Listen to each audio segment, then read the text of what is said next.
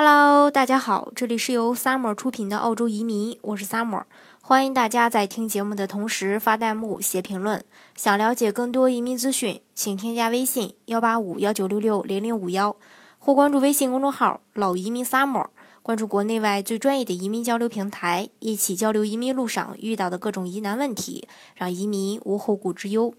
呃，今天呢，给大家分享的内容呢是这个关于澳洲创业移民幺八八 A。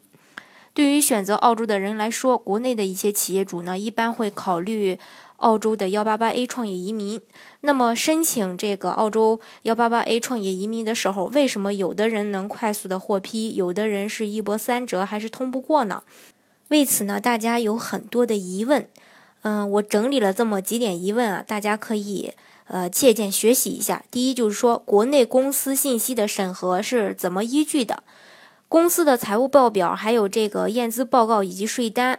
呃，要看这个，嗯，公司的这个财报至少是之前两年的。当然，商业打分只要满足六十五分就可以。基本上国内都是通过公司的盈利还有家庭净资产这两项满足的。呃，到澳洲创业开中文学校可以吗？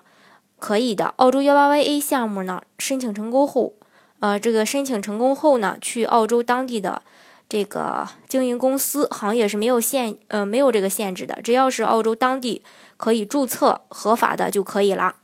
那如果我把澳洲留学生介绍回去，国内的公司给我流水，实际是澳洲公司参与业务，怎么算？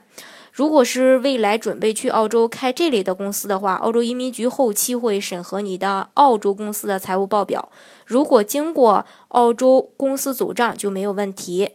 那如果是国内公司打我澳洲公司账户算吗？如果是国内公司的话，任何国家的公司走账到你的澳洲公司都是算的。比如，呃，有些客户在澳洲做的是这个外贸行业，那就跟各个国家做生意，所以就会有很多国家的合作和走账的。那如果这生意本来是国内的，让我让他打澳洲账户呢？这个需要提供澳洲和国内的一个合作协议或者是合同。后期如果您申请这个幺八八 A 成功后，外贸协会，呃，就是协助您推荐澳洲当地专业的商业律师，会指导你如何更好的做这笔账，经营公司如何规划税务等等这些问题都会帮你处理的。如果同一家公司的两个股东同时申请幺八八 A，对营业额会有什么影响？